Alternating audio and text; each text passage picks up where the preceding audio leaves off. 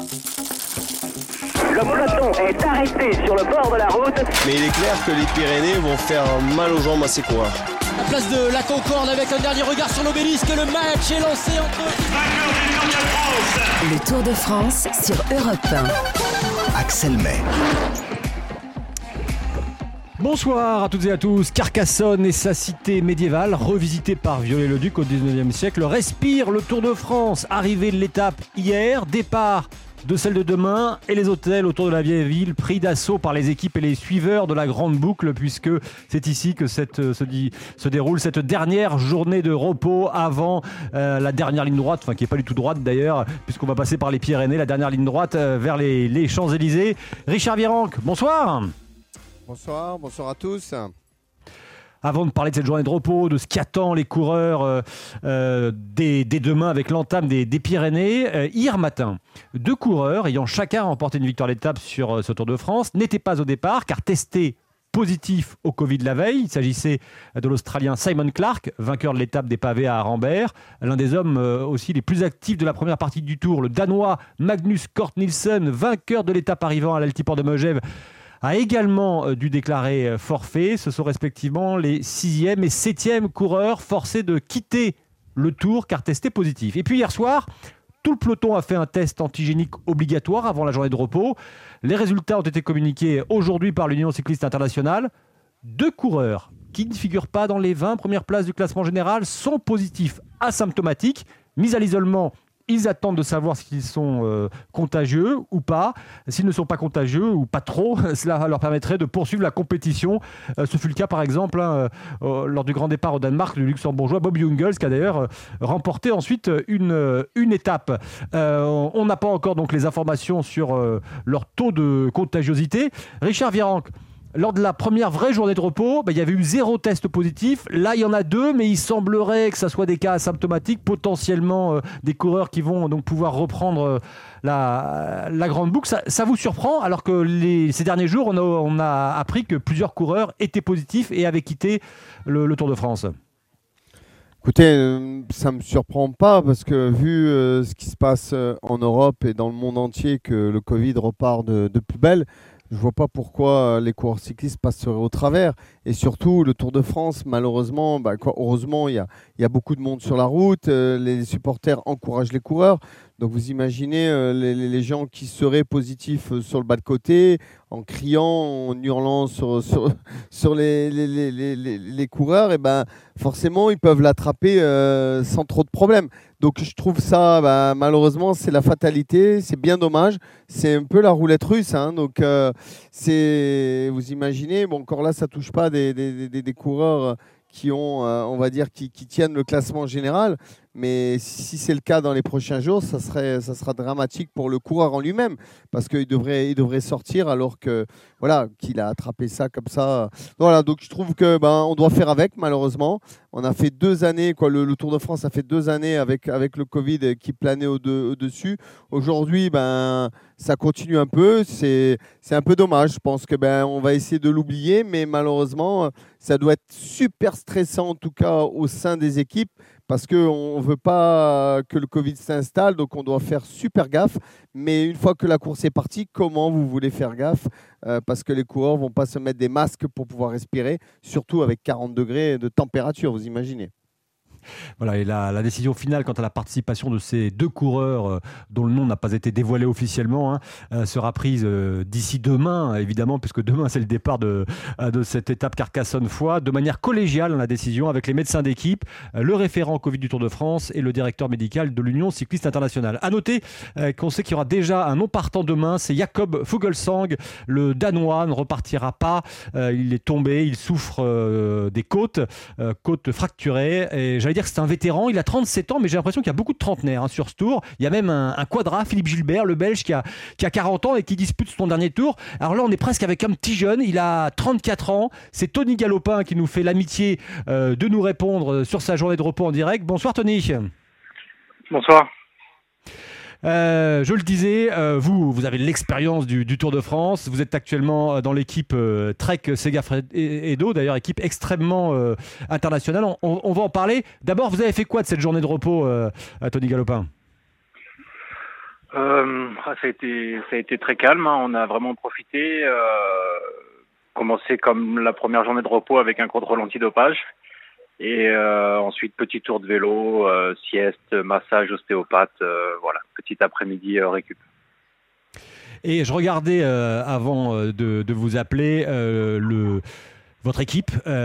Trek Segafredo, équipe euh, américaine, avec un Danois, Mats Pedersen, qui s'est imposé il y a, deux jours, euh, victoire d'étape, un Italien, euh, Giulio Ciccone, il y a hum, Kirsch, lui, qui est autrichien, mais qui a, abandonné à, l'issue de la sixième étape, Boke Mollema, un néerlandais, Quinn Simmons, un américain, Jasper Stuyven, un belge, Scoins, le laiton dont on écorche souvent son nom, qui, est là aussi. Ouais, c'est l'auberge espagnole, votre équipe, Tony Galopin.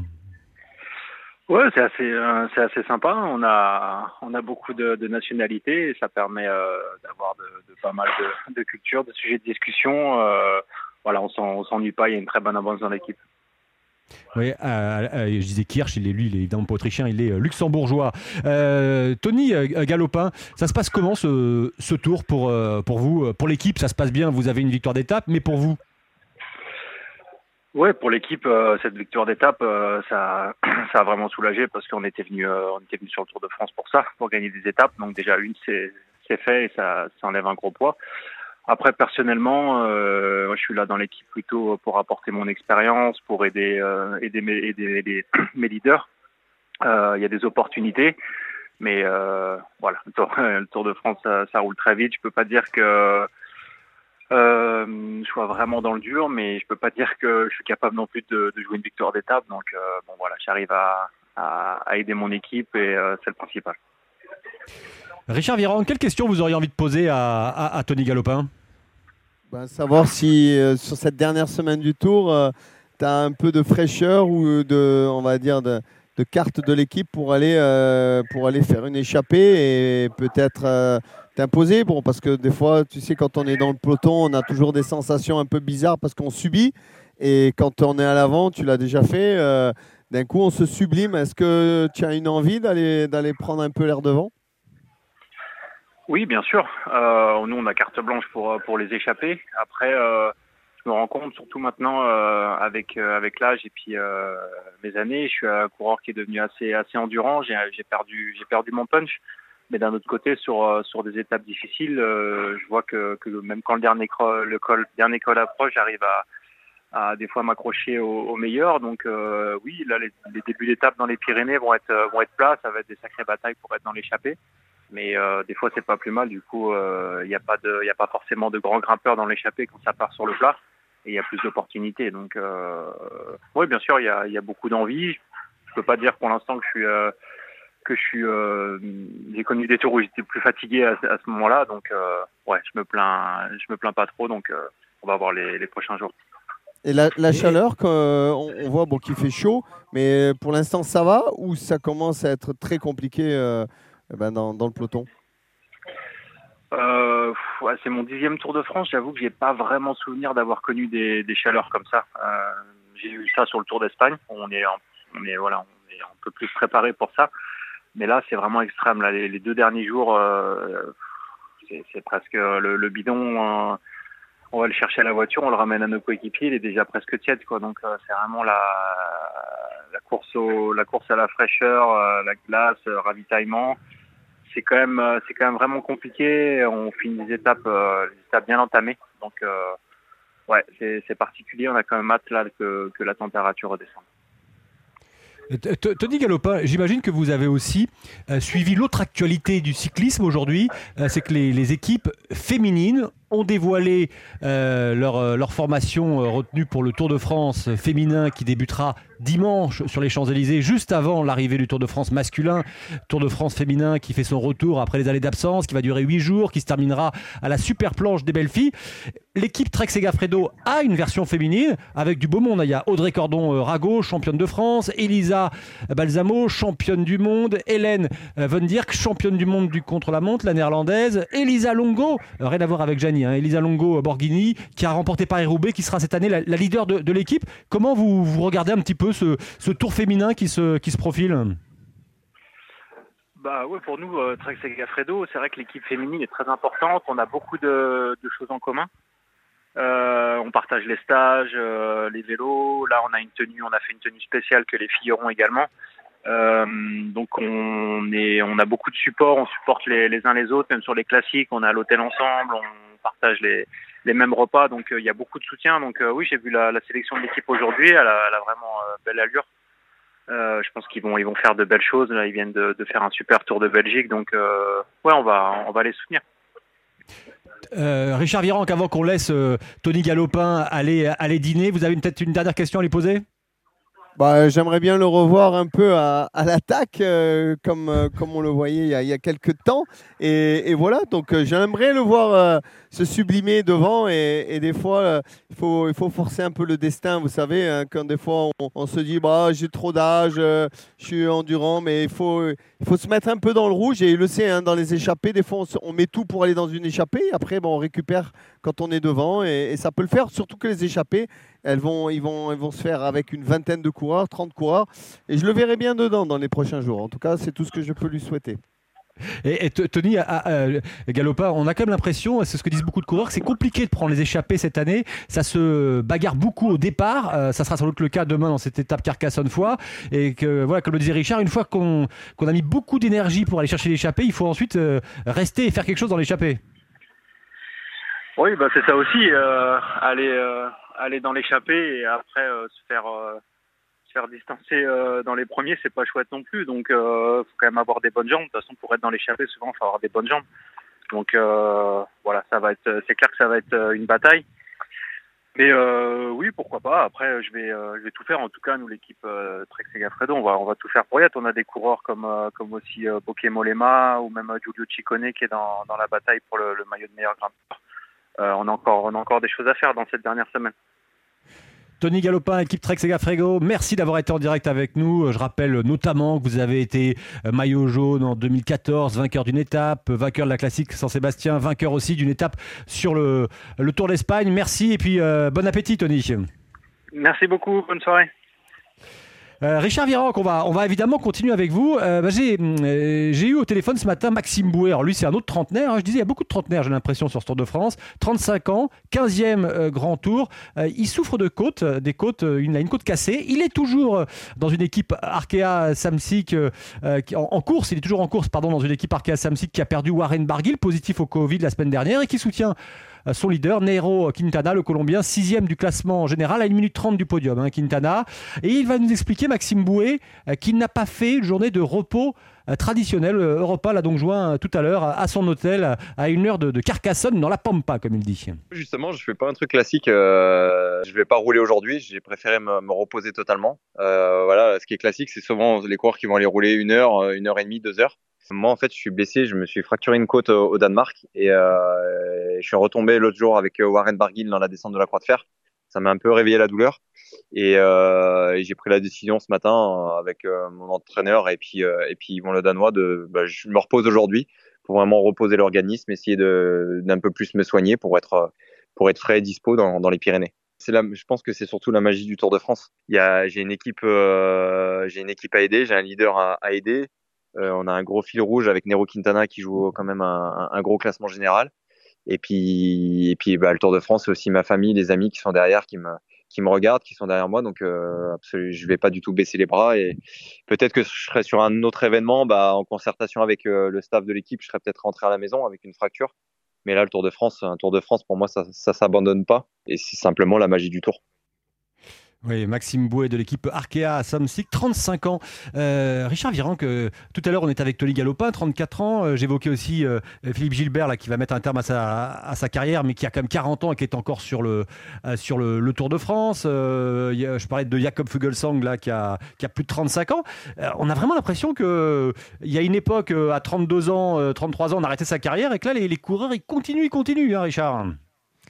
Oui, il y, a- quelques bons exemples. Hein. Valverde, hein, qui, qui après 40 ans continue. Bon, moi j'ai arrêté à 36, 36 ans hein, pour, pour information.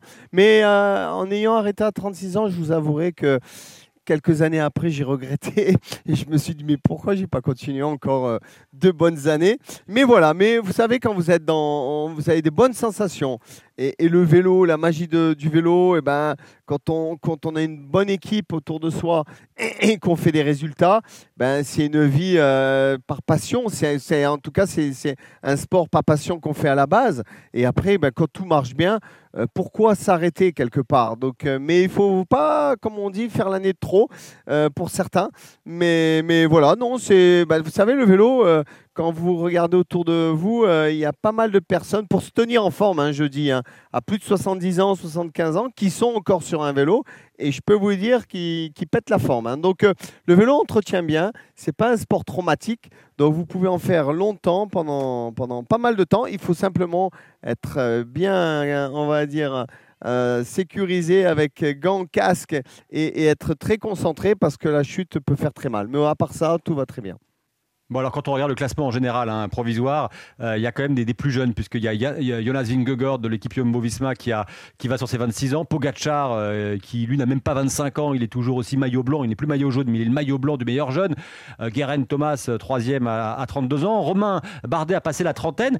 Romain Bardet, justement, on va l'écouter dans, dans un instant, parce qu'on a l'impression, et vous allez l'entendre, Richard Virenque, que Romain Bardet, il a changé de stratégie. Au début, il disait, je viens avec mon équipe DSM plutôt pour une victoire d'étape, et là, vous allez entendre sa réponse au micro euh, joint par Martin Lange. Euh, eh bien, Romain Bardet, on sent qu'il a changé un peu de stratégie. Écoutez-le. C'est plus dur de, faire un classement général que de se relever certains jours et d'aller à fond pour le victoire d'étape.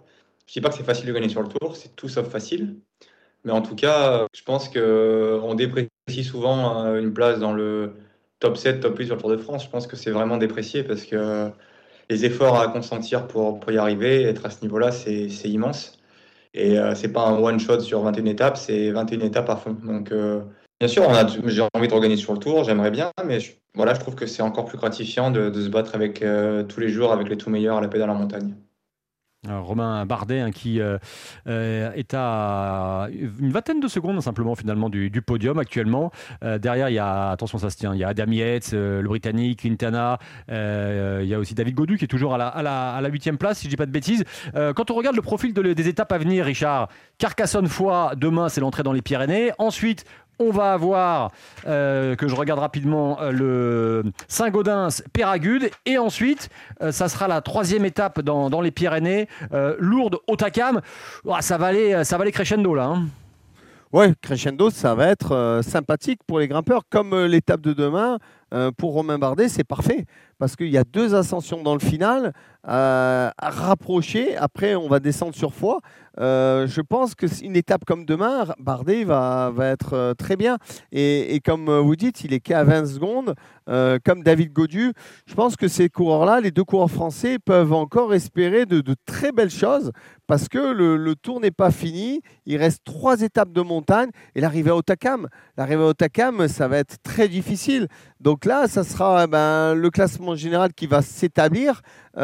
Et, et ben, on aura peut-être la bonne surprise euh, pour Romain Bardet. Bon, il a déjà fait hein, deux fois le podium, mais, mais il pourra le refaire. Et pour David Godu, ben, c'est la révélation hein, de rentrer euh, dans le top 5 Ouais. d'un Tour de France. Donc, euh, je pense que tout est possible. Après, il restera un contre-la-montre, mais ces Pyrénées vont être assez, assez coriaces et avec de la chaleur. Et on verra notamment ce que fera Vingegaard face à Pogacar ou Pogacar face à Vingegaard. Merci beaucoup, Richard Virenque.